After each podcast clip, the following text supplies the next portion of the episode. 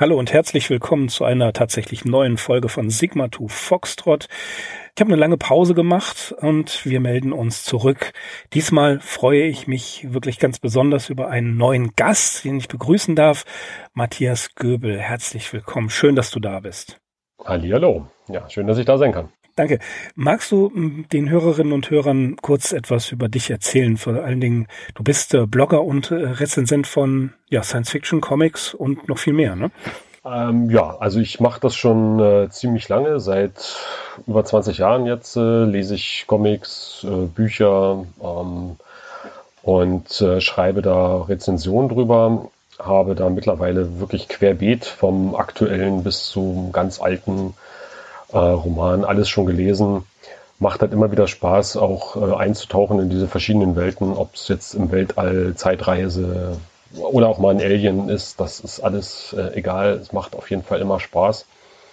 Und ähm, ja, mein Blog kann man finden auf Facebook, der nennt sich ganz einfach Sci-Fi Blog, Blog aber mit C geschrieben.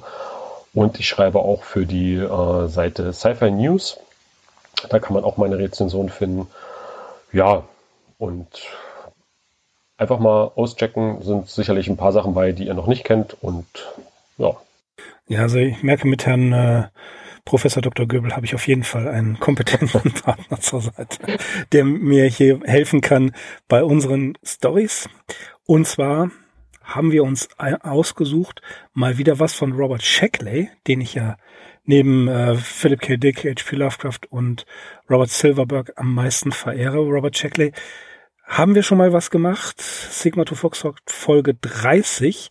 Da haben Erik und ich damals über das geteilte Ich gesprochen. Da findet ihr auch noch ein paar Informationen über Robert Shackley selbst. Und wir haben uns zwei kleine Geschichten heute vorgenommen. Feeding Time und Besides Still Waters. Ähm, wir fangen auch direkt mal mit Feeding Time in Deutsch Fütterungszeit an. Die ist 1953 zuerst im Magazin äh, Fantasy Fiction erschienen, das tatsächlich nur vier Ausgaben im Jahr 1953 erlebte und später in der Robert Shackley Anthologie äh, Notions Unlimited von 1960. Bei unseren Freunden von SFF Audio könnt ihr die PDF im Original lesen, aber, und das freut uns ganz besonders, auf der Seite diezukunft.de gibt es diese Story in der Übersetzung von Michael Görden als kostenloses E-Book. Yay. Und ja, ich bin immer froh, wenn solche Stories, die haben einige Shackley-Stories, die man da frei runterladen kann. Das finde ich immer sehr schön, gerade weil Shackley in Deutschland jetzt nicht so extrem bekannt ist. Leider, ja. Hm. Ja. Also es gab vom Goldmann Taschenbuchverlag in den 60ern, glaube ich, äh, mindestens ein oder zwei Anthologien. Dann hat der Heine Verlag mal Der widerspenstige Planet rausgebracht. Ich weiß aber gar nicht, ob das noch lieferbar ist. Äh, umso mehr freue ich mich natürlich, dass solche Sachen zu bekommen sind. Und ja, über die Story selbst, du, da gibt's gar nicht wirklich viel zu sagen. Es geht um einen jungen Mann, Tragus heißt der, der sich in einem Antiquariat befindet. Und in diesem Antiquariat ist er ein bisschen genervt von dem Antiquar, ne, Buchhändler und so. Und findet, indem er immer weiter in das Haus hineingeht, in einem Gang ein kleines Buch. Ja, das heißt, ähm, wie heißt das nochmal, über die ähm, Pflege und Fütterung von Greifen. Greifen, genau. Von Greifen. Und ja, er liest in dieses Buch hinein, er findet das hochinteressant und im wichtige ein, ein, ein äh, Hinweis, der immer wieder auftaucht, ist, dass die einzige Nahrung für Greifen ähm, tatsächlich Jungfrauen sind. Er findet dieses Buch sehr kurios und kauft es für 1,50 Dollar. Ende vom, ja, Ende vom Lied ist, äh, er geht nach Hause und sein Zuhause sieht aus wie eine Bücherhöhle. Er liest das Buch und plötzlich steht ein Greif vor ihm und greift ihn an. Ja. Ende der Geschichte. Also es, ist, es, sind, es sind vielleicht acht Buchseiten oder so, aber ähm, die, die, die Story hat es, wie ich finde, trotzdem in sich, oder? Was meinst du? Auf jeden Fall. Ich finde auch, dass äh, Scheckle hier nochmal ganz äh, besonders zeigt, wie, wie er stark auch mit, mit Witz umgehen kann. Ähm, wird ja auch äh, bezeichnet als der äh, Autor mit, mit dem größten Witz in Science-Fiction-Geschichten. Und ähm, allein schon, wie er am Anfang so beschreibt, dass wie dieser äh, Bibliothekar ist und wie er den so gar nicht ab kann, so, und wo, wo Taggis so immer sagt, so, ah nee, Hauptsache ist der nicht da und ich habe meine Ruhe, ich kann meine Bücher dort finden. Und da geht er dann schon, geht er da sehr deutlich immer wieder auf so Kleinigkeiten ein und äh, beschreibt damit die Charaktere und selbst in diesen kurzen Seiten so genau, man kann die sich wirklich sehr, sehr gut vorstellen. Und ähm, der Name übrigens äh, Treggis, das könnte man auch umsetzen als es ein, ein ähm, wurde oft benutzt für, für Menschen mit roten Haaren. Also kann man sich jetzt auch vielleicht sogar noch den ähm, ja, Protagonist dann ein bisschen genauer vorstellen. Das ist aus Großbritannien und Irland kommt dieser Name her. Und ähm, ja, gerade auch dieser, dieser Weg nach Hause, dann, den er geht und so völlig immer wieder noch in seinen Gedanken, was, was dieses Buch, wer dieses geschrieben haben könnte, warum, weswegen, das macht es schon aus, wo man sich auch selber fragt, wer, wer schreibt denn hier übergreifend? Das sind ja irgendwelche Fabelwesen und das ist, gibt's doch gar nicht. Und ja, das hat auf jeden Fall sehr, sehr viel Spaß gemacht, selbst in diesen kurzen mhm. Zeilen zu verweilen, ja. Ja, er bringt es fertig und das fasziniert mich an dieser Story, dass er in, wie du schon sagst, kurzen Zeilen es schafft, dass dieses, dieses Antiquariat so trefflich zu beschreiben, dass man sich das sehr gut vorstellen kann. Ja. Das, das, das bringt er pointiert auf äh, so, so hin und das finde ich großartig. Das, alleine dieses, dieses Setting macht mir sehr viel Spaß. Ich äh, lese wahnsinnig gerne Beschreibungen von Antiquariaten, wie zum Beispiel, ich musste sofort daran denken, hier die unendliche Geschichte. Ja. Und ähm, ich glaube, Ralf Isau hat mal, da gab es Tanja Kinkel, Ralf Isau und noch einer, die haben die Chroniken von Aventurien geschrieben. Das ist aber auch schon 20 Jahre her, glaube ich. Und da ging es tatsächlich um die Geschichte von Karl Konrad Koriander, eben dem Antiquar der Bastian Balthasar Buchs mehr oder weniger die unendliche Geschichte da unterschiebt. Mhm. Ne, eine, man wird sich erinnern. Und dieses Antiquariat ist genauso beschrieben wie das hier. Es ist also, das finde ich auch so faszinierend. Ähm, Tragus hat diesen Laden nie wahrgenommen, obwohl es für ihn das größte Glück auf der Welt ist, sich in Buchhandlungen zu bewegen. Und dieses, dieser Laden liegt zwischen, versteckt zwischen zwei Gebäuden und man kann eigentlich da nur eine Tür sehen und ein handbemaltes Schild und er geht da rein und dann fällt ihm auf, dass dieser, ähm, dass diese, ja im Allgemeinen diese Antiquariate teilweise einen ganzen Block groß sind, wie er das, ne, wie er das beschreibt. Und er geht rauf, fühlt sich genervt von dem, von dem Menschen da, geht an griechischer Literatur vorbei, altgriechischer Literatur, wie er bemerkt. Und dann steht er vor einem Gang und er wählt den linken Weg. Und da tatsächlich ähm, findet er das Buch über die Aufzucht äh, beziehungsweise über das Halten von Greifen. Also ja, ein, ein Ort, der sich, der schon von der Realität entrückt ist in gewisser Weise. Dieses Antiquariat. Richtig, absolut. Finde ich auch in der ähm, Antiquariat auch gar nicht wirklich. Und da kann man ja auch fast zum Ende noch mal schielen, ähm, was dann passiert dass er vielleicht auch nicht zwingend die, die Person ist, die dort äh, das, das Hauptaugenmerk ist, sondern dass, dass er auch nochmal zeigt, dieser alte, runzlige Mann, der mit seinem Taschentuch, was er schon fünfmal benutzt hat, da alle den Staub von den Büchern wischt und so, also diese, dieses, dieses runzlige, ranzige da auch nochmal rauskratzt, auch aus den, den wenigen Worten, die er da benutzt. Und ähm, dann auch diese dunklen, staubigen Ecken, die man da findet. Und das, das, da, da ist auch für, für Träges ja nochmal, wo er völlig aufblüht und sagt, hier, hier muss doch irgendwas für sich, also muss er auch was für sich finden, was er ja dann auch macht. Und er eigentlich gar nicht was kaufen wollte, aber dann ja doch da hängen geblieben ist. Mhm. Das kennen wir alle, oder? ja, solange in gewisser Weise das verschwinden ja immer mehr. Also jetzt. Äh es verschwinden immer mehr, ja, ja. Also es ist tatsächlich so in Krefeld, wo äh, ich hause, da waren zu meiner Abiturzeit, das ist nun auch schon fast Jahrtausende her, ähm, da gab es drei Comicläden, zwei Rollenspielläden und drei, nein, Quatsch, ich lüge, fünf Antiquariate in dieser, in dieser kleinen Stadt hier. Und von denen hat es tatsächlich nur einer geschafft. Das ist der von mir schon sehr oft erwähnte Papierplanet. Den gibt es immer noch. Und hier in meinem Stadtteil in Altlinn hat eine äh, Bekannte von mir, die Esther, auch ein kleines Antiquariat eröffnet. Und die, das sind, das sind so die letzten Bastionen die es hier gab und, oder noch gibt. Und tatsächlich dieses Antiquariatsterben, das ist seit Jahren, mhm. ist das so. Und wir können uns, ich weiß, weiß gar nicht, wie das ist, wenn man in zehn Jahren, diese Geschichte in zehn Jahren jemandem vorlegt, ob der dann mit diesem, mit diesem Setting noch was anfangen kann. Naja, vom Prinzip her und das fand ich ganz witzig, oder so habe ich es zumindest auch interpretiert für mich, dass ähm, dieser Träger ist ja auch irgendwo, vielleicht, wenn man jetzt mal so schaut, die ist von 53, die, äh, die Geschichte. Und das sind halt die, die, alle, die die Bücher lieben oder geliebt haben damals, das sind eher so die, die Nerds gewesen. Und das beschreibt er, er beschreibt sich ja auch selber so, dass er die Geschichten verschlingt oder Bücher sammelt ja und, und auch wirklich gerne da drin verweilt. Und so war das ja auch. Ähm, ähm, damals, man hatte jetzt nicht unendlich Kommunikation zu, zu irgendwelchen anderen oder auch mal in fantastische Sachen abzutauchen. Da klickt man heute mal ins Internet und dann hat man da verschiedenste Varianten oder Möglichkeiten, sich da inspirieren zu lassen. Und das schafft er halt nur in diesem Antiquariat oder allgemein in irgendwelchen ähm, Buchhandlungen. Und ähm, das ja, war auch interessant zu hören und zu sehen. Mhm. Es ist halt auch irgendwo was, was definitiv verschwindet und wo man auch heute vielleicht gar nicht mehr so lange in, in sowas verweilt und, und, Bücher sich anguckt und forscht, weil man vorher das alles schon im Netz gefunden hat oder ja, vielleicht dann doch einfach nur yes. was online dann sich, sich zieht. Ja.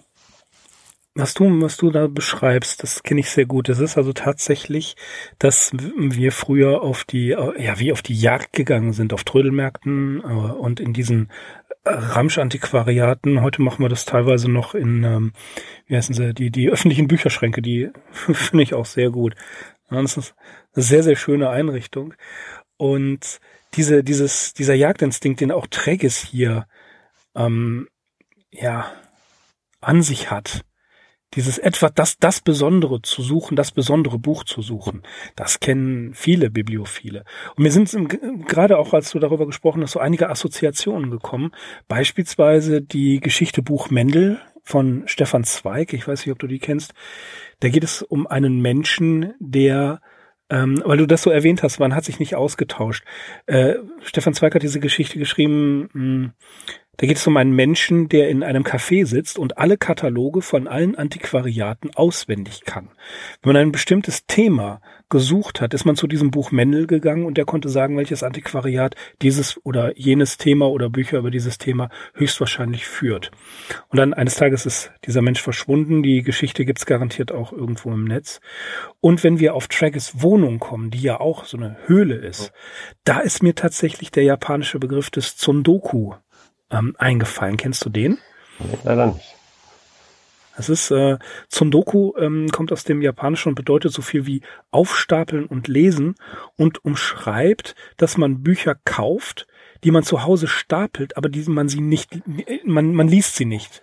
Ja, also ein, ähm, ja, ich kenne das. Ich kenne Tsundoku sehr, sehr gut. Ich bin, ja, wenn ich sage geheilt, klingt das ein bisschen böse.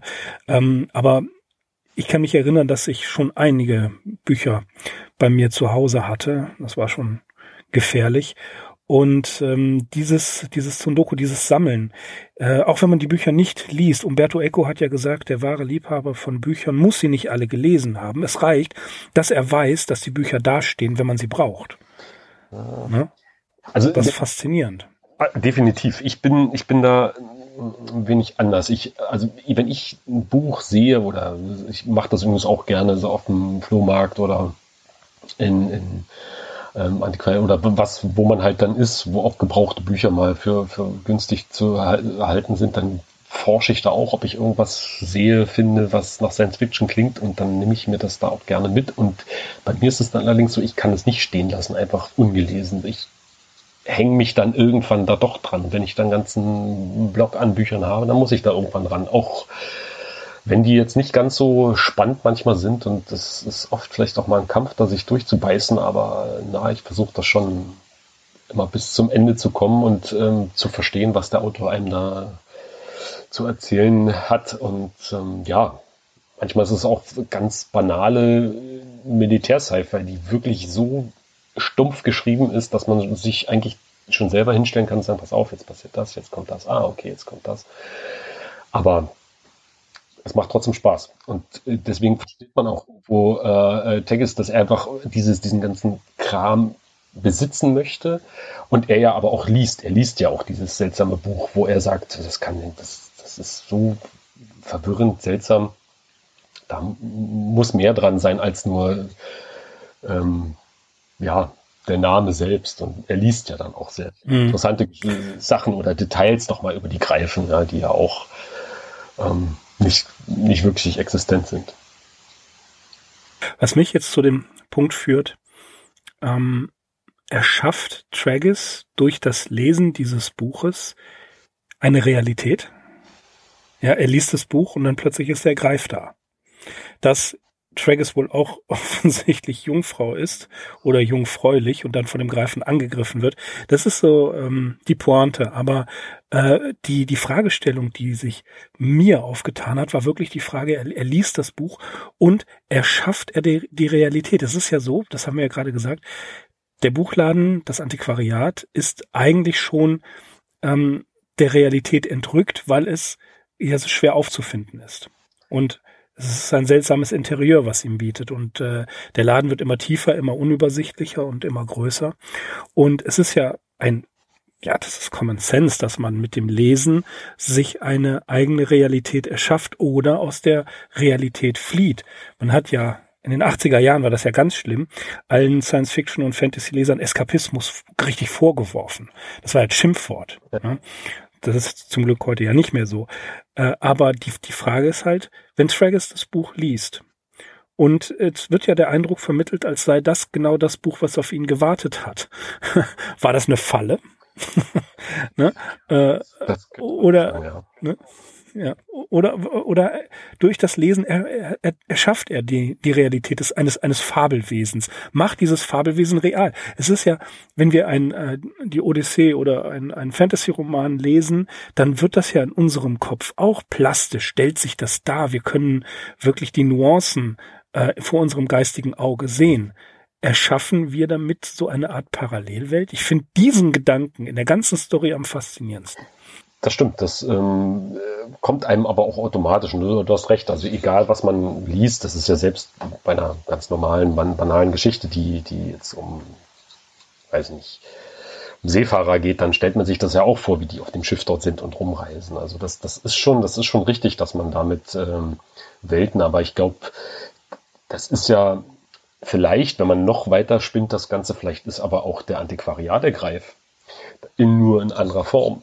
Also Gut, guter Punkt, guter Punkt. Auch sein, ja. Also es gibt ja auch, gerade weil er ja auch ähm, beschreibt, in, in, in, verschiedenen Situationen, wird ja, äh, wo er nach Hause kommt und sagt, ah, er hat jetzt keine Lust, diese sechs Geschichten von sowieso zu, äh, rauszukramen und liest dann lieber in dem Buch, wo man sich so auch denkt, okay, es wurde ja nochmal extra erwähnt, dass er denn solche Geschichten liest, aber nicht, ähm, nicht mehr, was nochmal eigentlich nur schon dem Leser vielleicht vorab die, die Ahnung geben könnte, was jetzt kommen wird.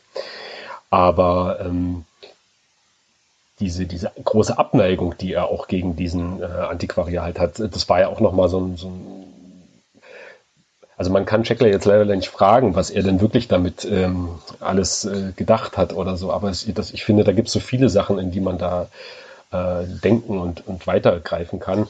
Aber wahrscheinlich ist es eher so, wie du schon gedacht hast, dass er damit diesen, diesen Greifen äh, oder diese Welt, in der der Greif eher äh, lebt, einen Zugang damit äh, geschaffen hat, so dass er denn dann da den jungen Mann äh, ja verköstigen kann.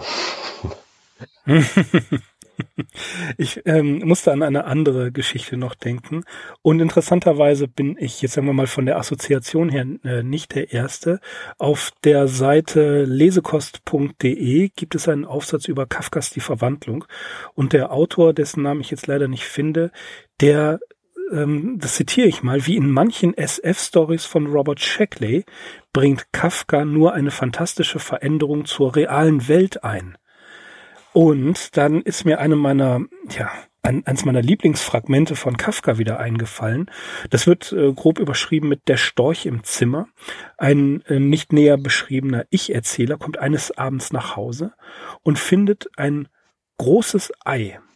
Und er ähm, öffnet das Ei und plötzlich ist ein storchartiger, federloser äh, Vogel vor ihm. Und dann kommt ein wunderbarer Satz.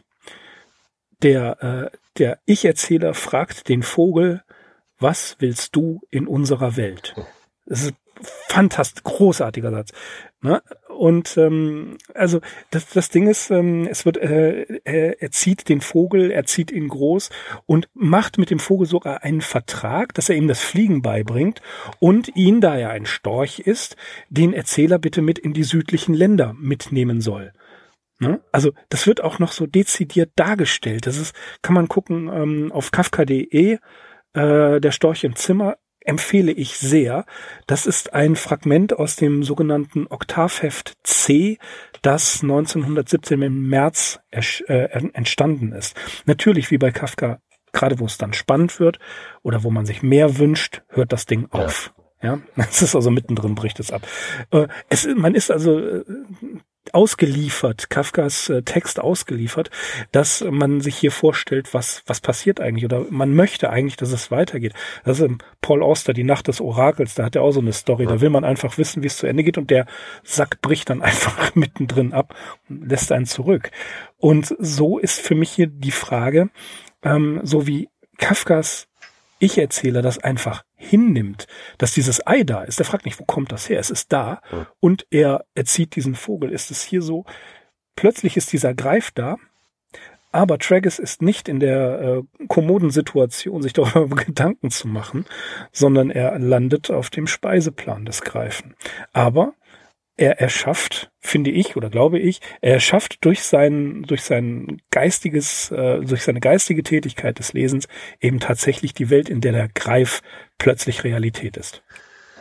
Ja, damit hat er sein Ende besiegelt. genau. Also das ist ja schon fast, man muss vorsichtig sein, was man liest. Nein, muss man nicht. Gerade bei, bei Shackley nicht. Nein, das ist definitiv. Ja. Äh, Aber wir sehen, wie der auf wenigen Seiten wirklich so etwas, äh, so etwas in, in Gang setzen kann. Absolut, ja. Und ich fand halt auch die, ähm, die Einführung, ähm, die liest sich ja relativ entspannt, er macht es ja wirklich sehr, sehr ruhig. Man merkt doch richtig, dass, dass er sich die Figuren auch nimmt, nimmt sich auch Zeit für die. Und hinten wird es dann doch ein bisschen schneller alles, wo er dann auch, ich meine, es sind ja nur ein paar wenige Seiten, aber da, da merkt man schon, dass das wirklich alles nur noch auf dieses, dieses eine Ziel hinausläuft. Was ist denn, weil man sich als Leser auch fragt, was ist denn das für ein Buch? Und ja, dann hat man das. Wir sollten mhm. vorab noch erwähnen, dass wir hier sehr groß spoilern bei diesem, weil wer vielleicht diese Geschichte doch noch lesen möchte, der weiß ja schon, wie es endet. Und das ist eigentlich wie so ein Witz. Ja. Diese Geschichte. Ja. Ähm, ja, dass, dass man dann ja schon weiß, was passiert. Also man sollte vielleicht vorher die Geschichte lesen, weil das geht ja wirklich fix und ist ja auch gerade überall ähm, kostenlos erhältlich. Ja. Ähm, genau, ist ja so eine, eine Spoilerwarnung wäre so eine Sache, aber okay. ja. so ist das. Ja, das ist okay. Das war nur so ein kleiner Hinweis nebenbei.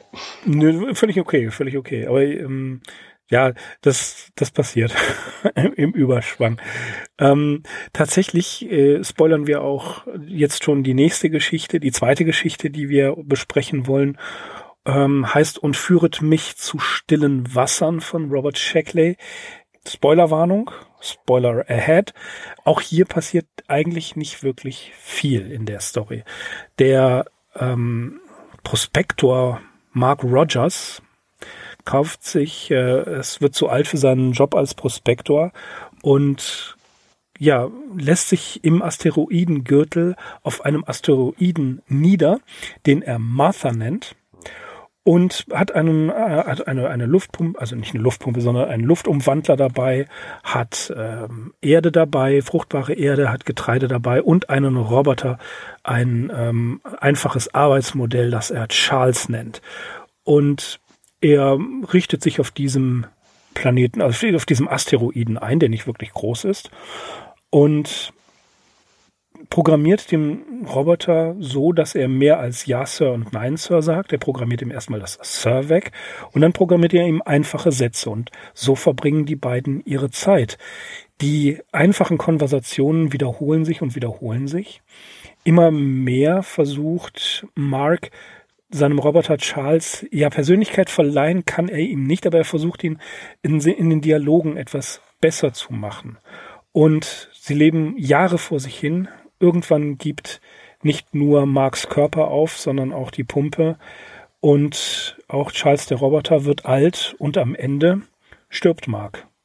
Und Charles, ja, rezitiert den Psalm 23 wo auch die Story ihren Namen herkriegt und führet mich zu stillen Wassern. Das ist jetzt im Grunde die nicht wirklich actionreiche Inhaltsangabe, weil es auch keine actionreiche Geschichte ist. Ne? Das will gar nicht. Also mhm. erst, erzähl du. Hm? Achso, Entschuldige. Kurz, ähm, kurz dazu. Ich habe eine großartige Titelillustration von Virgil Finlay gefunden aus dem Jahr 1953 für Amazing Stories.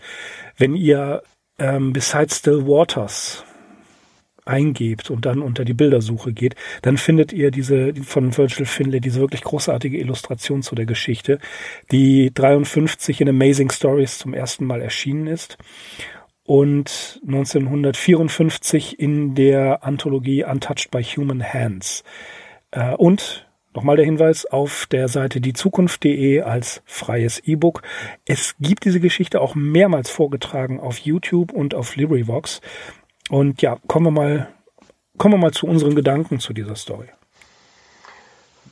Also, als ich die äh, gelesen habe, ähm, dachte ich auch so, oh, ja, fängt relativ klassisch an. Es wird halt dieser äh, Mark äh, beschrieben, wie er da sein, sein Job als, er ist eigentlich wie ein Geologe er, er nimmt halt verschiedene Proben da und arbeitet im Bergbau und in dem Fall ist es ja mit Asteroiden. Und irgendwann ist er da, ähm, ja, des Ganzen halt überdrüssig, möchte sich da ähm, zurückziehen. Man merkt doch die ganze Zeit, dass er allgemein vielleicht gar nicht so viel mit Menschen kann, dass er sich dann auch da nicht, ja, einen Angestellten sozusagen leistet, sondern halt einen Roboter nimmt. Und Shackley hat halt wirklich interessant, diesmal jetzt nicht auf, auf größten Witz, wobei das auch Witz hat, ähm, versucht zu zeigen, wie, wie, wie langsam und peu à peu man ähm, ja, der Maschine sozusagen das Sprechen beibringt und sie irgendwann doch einen eigenen Kern für sich findet, was Mark am Ende vielleicht gar nicht mehr wirklich so wahrnimmt aber Charles selbst durch die Aussage äh, und führt mich zu äh, stillen Wassern genau, genau das nochmal aussagt. Und ich fand äh, die Geschichte irgendwo auch sehr ergreifend, weil auch dieses, dieser Verfall halt von, von beiden auch immer mehr zu, zu, zum Ende hin sehr gut und anschaulich beschrieben wurde von Shackley. Ähm, nicht nur, dass, dass, dass Mark jetzt nicht mehr so viel arbeiten konnte oder dass er auch schwerer atmete und ein bisschen länger gebraucht hat für alles, sondern auch, dass, dass der, der Roboter selbst, dass er anfängt zu rosten, dass er auch seine Arme nicht mehr richtig bewegen, seine Beine auch vielleicht nicht mehr alles richtig bewegen konnte. Und, aber ja, das war, war, war mehr als eine Freundschaft, was die beiden dann irgendwann hatten. Es war dann schon fast eher wie Vater und Sohn könnte man fast sagen. Und ja, also mich hat die Geschichte, ich habe die danach gleich nochmal gelesen, weil die einfach so viele kleine Pointen auch drin hat. In dem, in dem Fall, wo er den Roboter halt immer fragt, so ja, ähm, es geht dann auch um, um eine Liebe, die er nie hatte, deswegen nennt er den, den äh, Asteroiden auch so, auf dem er sich äh, niedergelassen hat. Und das dass er halt diese Liebe nie getroffen hat und der Roboter antwortet immer gleich, immer gleich und dass diese Gespräche werden immer nur von Mal zu Mal etwas, etwas besser oder besser. Die Aussagen kommen immer, immer länger. Er kann sich auch länger mit ihm unterhalten. Und das, das, eigentlich das, was wir vorhin hatten, dass man sich das so wirklich vorstellt, wie die beiden so gegenüber sitzen, sich unterhalten und äh, eigentlich weiß schon Marc, was er für eine Antwort bekommt. Aber dass ihn das trotzdem ja, animiert, einfach auch zum Weiterleben und auch zum Weiterexperimentieren an diesem Roboter. Und er schafft es ja auch im Endeffekt, da ein, ein ja, vielleicht ein, ein Leben zu schaffen, was er gedacht hat, was er nicht gemacht hat. Mhm, mhm. Der faszinierende Gedanke ist ja, dass ähm, wir nochmal 1953 haben und die Überlegung, äh, was, was sind Themen in dieser Geschichte? Ähm, wie du schon sagtest, sehr ergreifend, die Einsamkeit, ne, die er dort hat auf diesem Asteroiden. Er ist mit einem Roboter zusammen, den er, dem er ja quasi die Konversation beibringen muss. Und es ist ja nie Tag auf diesem Planeten. Das wird ja auch gesagt, auf Mars war immer Nacht. Ja. Also er ist ständig unter diesem Sternenhimmel. Und äh, da kommen, da kommen auch so Assoziationen. Kennst du den Film Lautlos im Weltall? Mit diesen, äh, der ist toll, ne? Ja. Und das war auch so ein Gedanke, den ich da hatte. Auf jeden Fall. Das, diese, diese ja. Also man, man hat automatisch auch diese, diese Vorstellung davon, wie dieses aussehen könnte. Ja, aber ich glaube, der, der, der Hauptaspekt ist halt wirklich dieser, dieser Roboter, der auch gar nicht groß beschrieben wird, wie er, wie er aussieht oder so. Also es gibt ja manche, die dann schreiben mit irgendwelchen ausgefallenen äh, sonst da was. Und da also die Größe auch des, des Asteroiden wird ja auch beschrieben und ähm, aber das ist alles so, so, so ein bisschen beiläufig. Es ist wirklich, der, da hat sich der Shackley sehr konzentriert auf diese Dialoge, die diese beiden führen und auch diese Entwicklung ähm, zwischen denen. Und das, das fand ich halt auch sehr spannend. Und es ist ja auch, auch witzig zu, zu lesen, wie er dann ähm, mit dem Roboter redet, die Antwort kennt, aber trotzdem dann nach beruhigt ist äh, zu wissen, was kommt als Antwort. So, ah ja, ich habe es ja gewusst, äh, bah, bah, bah, dass das so ist, wie es ist. Und das fand ich. Mhm. Teilweise hat er es sogar vergessen. Ja, ja, dann irgendwann ist das, weil das immer wieder und immer wieder und irgendwann so, ach ja, Mensch. und das fand ich, da, da hat selbst in diesem eigentlich wirklich traurigen Stück hat äh, Schleckley immer noch was gefunden, wo er, wo er ja, was Witziges mit eingebaut hat, was, was man, gerade wenn man es eins, zwei, dreimal liest, dann auch wieder entdeckt und dann auch ganz anders über die Geschichte denkt, wenn man das Ende halt kennt. Hm. Ja, das, das ist eine von, eins von diesen Beispielen, wo man die Geschichte anders liest, wenn das Ende bekannt ist, weil man da tatsächlich nochmal genauer auf die Nuancen achtet, die Shackley hier in den Sätzen versteckt. Ja. Und ich musste auch an Jack Lemmon und Walter Matthau denken. Irgendwie so, so, ein klassisches Paar, ne? Du musste die, die beiden dann äh, als, als einer, ich glaube, Walter Matthau würde Mark spielen und Jack Lemmon Charles den Roboter. Ja. Aber dann, dann ähm, auch, auch so eine interessante Sache, äh, dass der Roboter am Ende, wenn, wenn Mark oder als Mark gestorben ist und sich sein Ende ja auch neigt. Ne, es ist, er wird ja auch unweigerlich den Dienst aufgeben, weil er nicht mehr gewartet wird, äh, dass er dann anfängt, diesen, ähm, diesen Psalm zu rezitieren, der ja auf Beerdigungen sehr oft rezitiert wird. Also das hat er ihm ja nicht beigebracht. Und das ist, das ist der rätselhafte Punkt, dass, dass die ganze Story kippt in dem einen Satz äh, in der Rezitation, in der Reaktion von Charles, kippt diese Story und man fragt sich, das hat er ihm doch niemals beigebracht, wo kommt das her? Richtig. Das ist halt, also gerade am Ende, mh, hm, da sagt er, nimmt er, hält er nochmal seine Hand so und dann überprüft er, alles klar, der Puls ist nicht mehr und dann ist alles, alles ja vorbei. Und dann kommt ja dieser Satz, der Herr ist mein Hirte und so weiter. Und da fragt man sich ja wirklich, was, was alles andere, was man immer, was hältst du von Mädchen, was ist ein Dichter, ähm, von den Sternen und so weiter. Also das, was, was eigentlich immer wieder das, das Gleiche dann ja ist, von, von was die auch reden. Und nur am Ende da, da kippt das Ganze, da hast du recht, da geht das in einen völlig anderen Dialog um.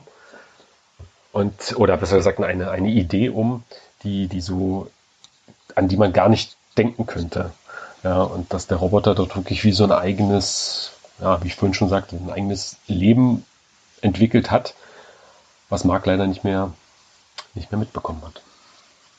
Hm. Also, äh, wo kommt es her, ist die große Frage. Ist das äh, eine, eine Geisterprogrammierung, also dass sie irgendwo vielleicht in den Ja, da müssen wir auch drüber sprechen, finde ich auch wichtig, dass, dass sie irgendwo steckt. Also, so wie ich das verstanden habe, Mark programmiert ein Band. Das wird auch nachher gesagt zum Schluss. Ähm, also er hat ein Band mit den Antworten programmiert. Man kann sich das so vorstellen wie ein Tonband. Oder vermute ich mal, wie, wie so ein Computer-Tonband oder, oder was war das, Magnetband. Ne? Und er sagt ja auch, am Ende ist nicht fast nichts mehr übrig von diesen programmierten Antworten. Und dieses fast nichts mehr übrig, das wird dann plötzlich der Psalm. Und das ist so, so eine Sache, die finde ich interessant. Und es hat jemand, ich glaube auf Goodreads war das, ähm, kritisiert, dass es sich hier um ein Band handelt ein, ein Tonband oder ein Magnetband. Naja, Leute, die, die Story ist 1953 geschrieben. So, da war das das Neueste vom Neuen. Ich meine, auch William Gibson hat in Neuromancer die Smartphones nicht vorausgesehen. Ist deswegen Neuromancer schlecht? Nein, absolut nicht. Kein Stück. Ne? Das, ich finde, das ist so ein bisschen ähm, übers Ziel hinausgeschossen. Bei Philip K. Dick kommen ganz oft diese Tonbänder vor, äh, wo die, äh, die künstlichen Menschen und die, die Roboter haben ein Tonband, das abgespielt wird oder ein Tonband, was was aufzeichnet. Ja, das war die Beschreibung der damaligen Technologie, aber das ändert doch absolut nichts an der Aussage der Story. Und sich daran aufzuhängen, das finde ich immer wieder faszinierend, dass die Story entweder gar nicht verstanden wurde und dann heißt es, ja, das ist so ein Tonband, das ist doch kein Science Fiction. Das ist Unsinn, darauf, darauf kommt es überhaupt nicht an. Das ist, da finde ich auch, also absolut bin ich, bin ich ganz bei dir. Das ist, ähm, man, man liest ja auch, oder damals war es ja auch gar nicht möglich, ähm, dass man ein Telefon bei sich trug. Ja, dann wurde immer gesagt, dass die in eine Telefonzelle gehen, da telefoniert haben oder so. Das gibt ja ganz viele, auch bei, bei Zeitreisen oder anderen Science-Fiction-Sachen, da kommt das öfter vor. Und hier fand ich aber auch interessant bei der Geschichte, da geht er ja aber sehr, sehr deutlich, gerade am Anfang auch auf die ähm, Art und Weise ein, was dort abgebaut wird. Zum Beispiel. Also er, er, er nimmt schon sehr, sehr starke Science-Fiction-Elemente dass das Ganze im Weltall ist. Dass der, er beschreibt auch diesen, diesen Asteroiden, dann äh, beschreibt er auch, wie diese Pumpe dort funktioniert und so. Also er, er nimmt ja schon, dass, also dass man sich dann an so einem Band aufhängt und mal, also ganz so äh, auf dem Magnetband prinzipiell kann man ja nicht nur einzelne Worte festhalten, da kann man auch Daten ja speichern. Das ist ja, wenn man jetzt an ein C64 oder so denkt, da gab es das auch. Also ähm, da, wird jeder Computer Nerd auch mir zustimmen, dass das, äh, dass man da Daten speichern kann, was und da ist nur Basic, ja. Also es ist definitiv alles äh, oder ASCII. Mhm, ja. ja. Ja, ja, ja. Das ist, ich finde nur halt witzig, dass, dass bei so einer Kritik dann völlig vergessen wird, worum es eigentlich in der Story geht. Also das, das ist kein, kein Maßstab, wie ich finde. Und ich fühlte mich bei der Story auch ganz stark an einen der besten Science-Fiction-Romane aller Zeiten erinnert, nämlich Tiger Tiger beziehungsweise Stars My Destination von Alfred Bester. Mhm. Der ist ja auch, ähm, der Protagonist wird ja, ähm, also Gallifloy wird ja äh, gefangen oder, oder ist durch ein, ein, ein Raumschiff wird abgeschossen und er kann sich in so einem, in so einem Container retten und muss von dort aus anfangen, ähm, sich, sich in irgendeiner Art und Weise äh, selbst zu retten. Na, das fand ich ähm, dieses dieses Bild. Dann, wir hatten auch schon mal uns, als wir uns vor ein paar Wochen unterhalten haben, auch über Frederick Poles Gateway Trilogie unterhalten. Diese Prospektoren, das ist ja auch eine super interessante Sache äh, auch, das, sind, das ist ja alles in etwa die gleiche Zeit, in der diese Geschichten entstanden sind. Also man merkt schon, dass, ähm, dass Shackley hier auch das aufnimmt, was seine Kollegen geschrieben haben. Und ich fühlte mich auch stark an einige Stories von Ray Bradbury erinnert. Hm, also ich, ich glaube ja, das sind, also gerade 53, das ist ähm, alles Zeit. Er war ähm, kurz vorher im Krieg, auch das muss man ja, er war im Koreakrieg hat den ja auch miterlebt, ähm, war dort zwar jetzt nur in Anführungsstrichen, ähm, hat er bei der, bei der Truppenzeitung äh, als Redakteur gearbeitet, aber er war auf jeden Fall vor Ort. Und ähm, ich glaube, dass das ihn auch ein Stück weit allgemein äh, geprägt hat, um auch zu entfliehen den ganzen Sachen, die er da zum Teil vielleicht auch miterlebt hat. Er hat nie wirklich drüber gesprochen und auch äh, geredet. Ähm, aber was man allgemein ganz gut gesehen hat, ist, dass, ähm, dass Shackley in, in beiden Geschichten, kann man jetzt einfach mal auch nehmen, dass er nie einen, einen starken Helden oder, oder ein, ein sonst was für einen übermäßigen ähm, ja, Menschen einen da vorgesetzt wird, sondern es sind alles ganz normale Typen, ganz einfache Ich und Dus, die da eine, eine Geschichte äh, äh bekommen, welche einen wirklich auch fasziniert woanders hintragen können. Und das, ähm, das macht halt Checkley aus, der, selbst wenn er sich inspirieren lässt mit Einzelteilen hier, das, das, das kann schon sein, das, das wird auch sicherlich so sein. Das ist ja auch völlig legitim. Ich sagen, das, das, ist auch, das ist völlig legitim. Weil man es auch in Nuancen ja, äh, mitnimmt, aber sein eigenes Drumherum ja komplett baut. Ja, ja. Ja. Das, das haben aber viele gemacht und das ist auch ähm, eigentlich Asimov beispielsweise, glaube ich, empfand das auch als Kompliment, wenn man seine Ideen genommen hat und so ein bisschen was geklaut hat. Das war jetzt nicht so sein Problem. Das war aber auch in der, in der Zeit gang und gäbe. Ich meine, 53 hat Philip K. Dick wahnsinnig viele Geschichten. Also das war eine seiner Hochzeiten. Was der alles geschrieben hat in dieser Zeit, beziehungsweise was dann veröffentlicht wurde. Und auch er, und das hast du gerade eben sehr schön herausgestellt, auch Dick und andere Autoren, die wirklich großen Rang haben, nehmen eben keine strahlenden Helden, keine, keine Supermänner, sondern ganz einfache Typen. Ja. ja und, und das macht die, das macht ähm, für mich diese ganzen Stories auch so wahnsinnig sympathisch. Ich mag auch Hamiltons Captain Future, finde ich auch großartig und das ist ein Held. Das Oder Flash Gordon finde ich auch cool. ja, oder klar. Ja, John, John Carter auf Mars finde ich auch toll aber ähm, man hat, äh, das ist das, was du vorhin schon sagtest. Man kann sich manchmal einfach diese etwas stumpfe, Verzeihung mit Hamilton, ne? Äh, nicht stumpf, aber äh, man kann sich auch einfach diese Teile einfach mal schnappen, lesen und sich einfach mal kurz wegschießen in so eine ganz einfach gestrickte Story. Warum auch nicht? Ne? Aber den, den richtigen, ähm, den richtigen Hook bekommt man oder bekomme, ich bekomme da eine größere Freude dran, wenn ich solche Menschen, so ganz einfache Typen habe, denen irgendwas Verrücktes passiert. Richtig, finde ich auch. Und das, das sieht man hier halt auch ganz gut. Und ist ja auch eine, eine wahnsinnige, in, in diesen kurzen Seiten, das muss man ja auch nochmal überlegen, wahnsinnige Zeitspanne, in der hier eigentlich geschrieben wird. Ja, das fängt an, weiß nicht, da ist, da ist der Mittel 30 oder irgendwas und endet dann viele, viele Jahrzehnte ja später. Und das, wenn man das sich nochmal auch zurückführend überlegt, also hier auch diese Dialoge, wie, wie oft das, wenn man, wenn man jetzt eigentlich schon mal hört, ja, jeden Tag, wie oft man, was ich äh, ans Telefon geht und sich immer wieder mit, mit seinem gleichen Psalm äh, meldet oder was auch immer. Und das aber jeden Tag immer wieder das Gleiche und dann nur Stück für Stück ganz klein vorankommt mit so einem Stück Maschine und er sagt ja auch, dass er Bit für Bit alles einzeln so ihm beibringt und, und äh, immer näher kommt, dass, das, dass dieser Roboter mehr wird.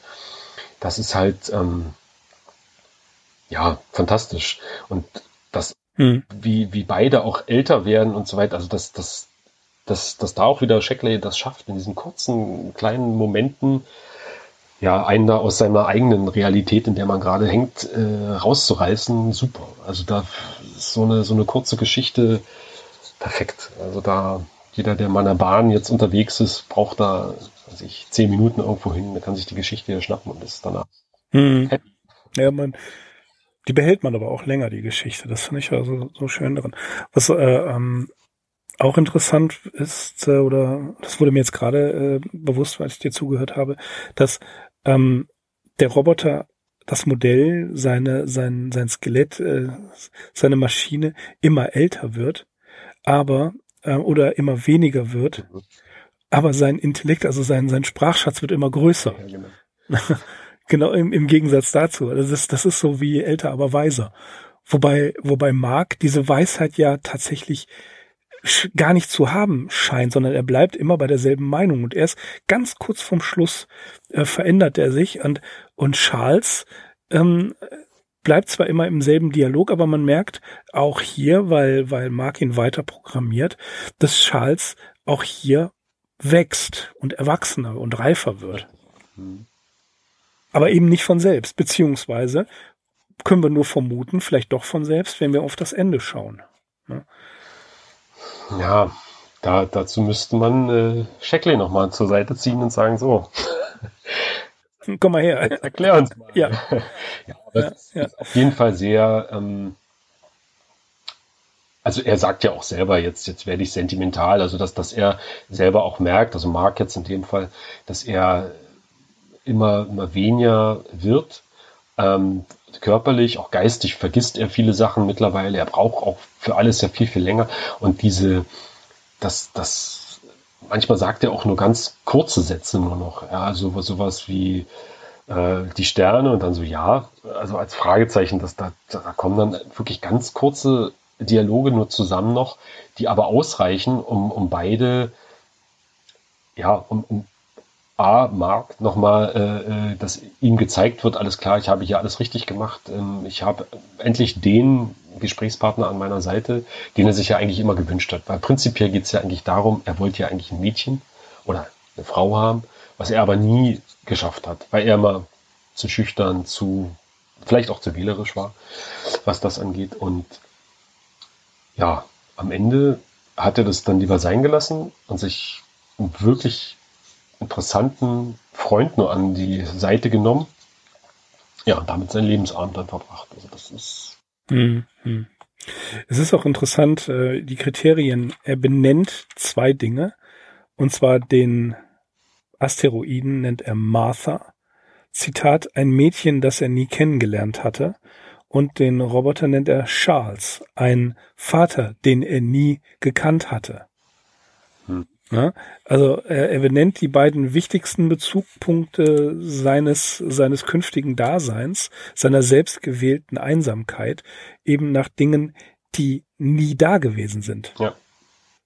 Das ist doch auch ein interessanter Punkt. Wobei ich auch interessant finde, Martha oder Martha ist aramäisch und bedeutet die Herrin oder die Gebieterin und ist auch, das finde ich auch sehr witzig, die Schutzheilige der Hausfrauen. Ja. Also ne, man, man nimmt ja nicht um, also man nimmt solche Namen, ein Autor, der mit Bedacht arbeitet, nimmt solche Namen ja nicht ohne Grund. Das stimmt. Da, da wird ja. sicherlich was dabei gedacht haben. Ja, gerade jemand, der so äh, 400 Kurzgeschichten geschrieben hat wie Shackley, der weiß schon, was er tut. Und das, das finde ich auch interessant. Also er benennt diese Bezugspunkte nach Sachen, die er in seinem Leben vielleicht gerne gehabt hätte. Du hast es erwähnt. Er hätte gerne eine, ein Mädchen gehabt, eine, eine Frau gehabt. Ähm, Martha also etwas, ein, ein Mädchen, das er nie gekannt hatte. Und wir können hier zu Recht vermuten, dass er seinen Vater auch nicht gekannt hat, dass er nicht weiß, wer sein Vater ist. Und deswegen nennt er ihn Charles, was wiederum interessant in dem Aspekt ist, dass er Charles ja erzieht. Also er wird zum Vater des Roboters, zum Erzieher des Roboters. Richtig, ja.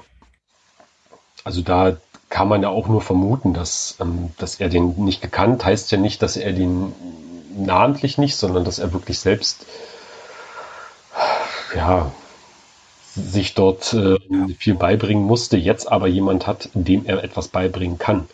Und das ist schon richtig, dass er die Vaterrolle, die er selbst nie sonst gehabt hat oder hätte, jetzt in dem Fall, dass er sie ausleben kann mit diesen Robotern. Und das, das meinte ich auch vorhin schon, dass er, dass er wirklich das, der Roboter wie so ein Kind halt für ihn ja ist und er ihn damit großzieht und ähm, auch immer mehr beibringt. Und ähm, zum Schluss ja auch, irgendwo ist er ja stolz und sagt, Mensch, du klingst ja wie ein Dichter, also oder ein Poet, wenn man das so hört. Und das, ähm, dass er dann im Endeffekt stolz auf das, was er geschaffen äh, hat, ist, aber auch andersrum ähm, stolz einfach darauf ist, jemand etwas beigebracht zu haben. Und das ist, glaube ich, ganz ja, essentiell für ihn gewesen. So, so sein, sein vielleicht auch sein, seine Lebensidee, die er dann da irgendwo gehabt hat.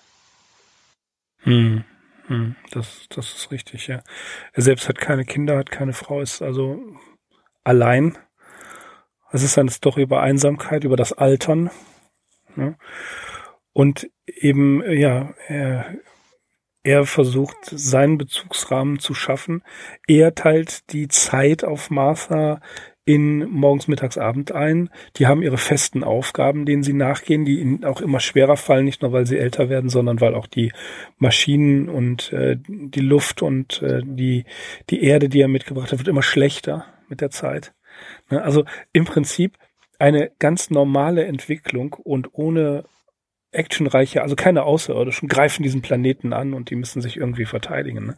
sondern ähm, es ist dann auch immer interessant zu überlegen, ist das jetzt eine Parabel, die in einem Science-Fiction-Gewand daherkommt oder bedingt eben die Tatsache, dass sie als äh, Weltraumfahrer auf einem Asteroiden sich niederlassen mit einem Roboter, bedingt das das Nachdenken über solche Dinge über solche Zusammenhänge.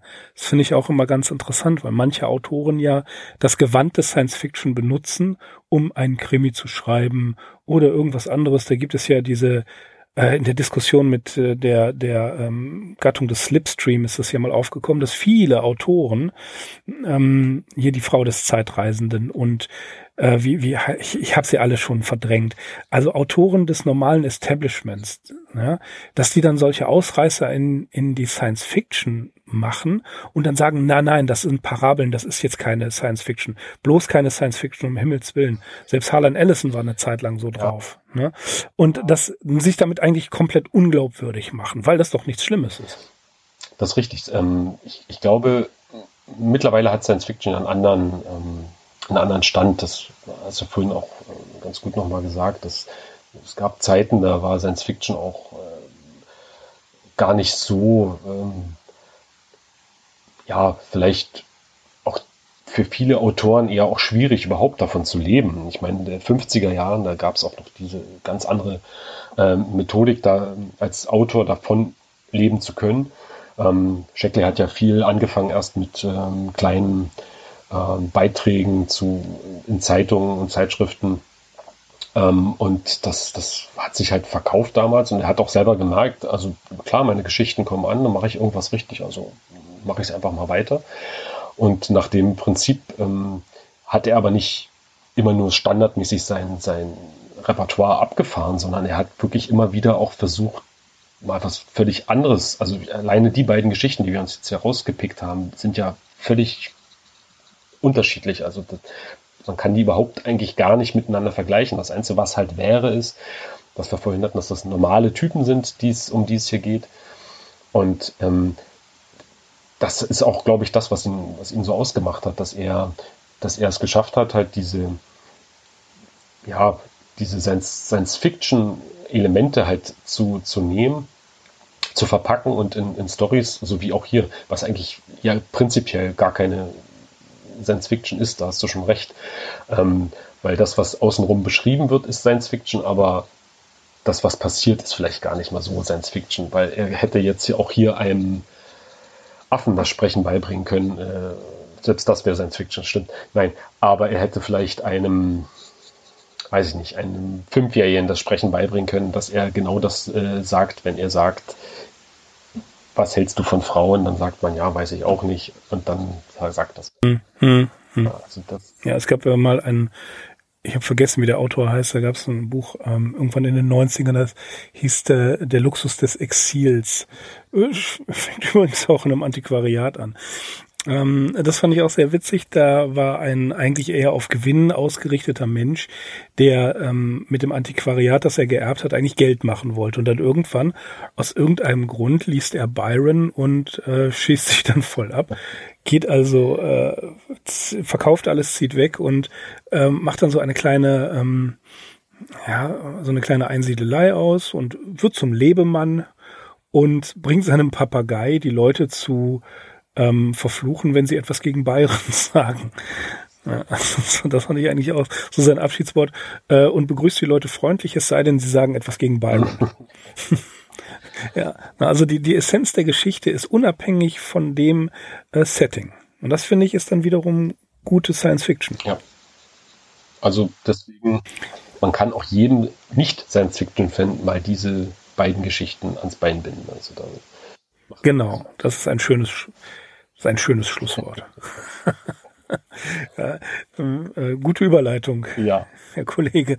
Ja, ich würde vorschlagen, belassen wir es dabei und empfehlen auf jeden Fall unseren Hörerinnen und Hörern, sich diese Geschichten zu besorgen. Sie sind for free im Original oder äh, tatsächlich auf die Zukunft.de Und ähm, ja, obwohl wir gespoilert haben und wahnsinnig viel erzählt haben, macht euch ein Bild davon.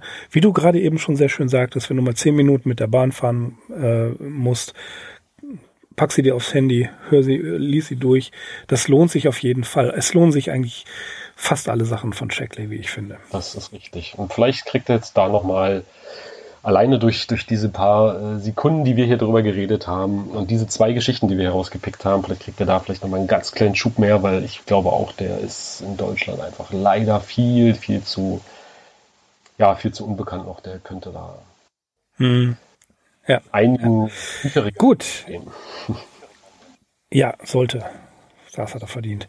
Gut, dann würde ich vorschlagen, wir verabschieden uns einfach, oder? Ja, letztes Wort haben wir, haben wir schon gehabt. Wunderbare, wunderbares Schlusswort von dir. Dankeschön.